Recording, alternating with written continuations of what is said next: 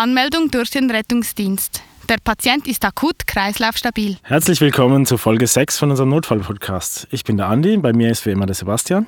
Hallo zusammen. Ich begrüße ganz herzlich Silke Platzeriani.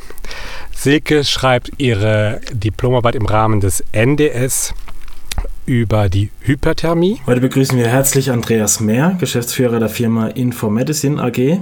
Ja, hallo, bei uns sitzt Kurt Sperl, Schulleiter der Argäuischen Fachschule für Anästhesie, Intensiv- und Notfallpflege. Herzlich willkommen, Kurt. Hallo zusammen und herzlich willkommen zur dritten Folge unserer Reihe über Laborwerte. Ich begrüße recht herzlich Isabel Lück. Wie nennt man zwei Chirurgen, die versuchen, ein EKG zu schreiben? Eine Doppelblindstudie. Cedric, kannst du ein paar Sektkorken knallen lassen? Oder vielleicht Champagner? Jetzt wäre dein Einsatz.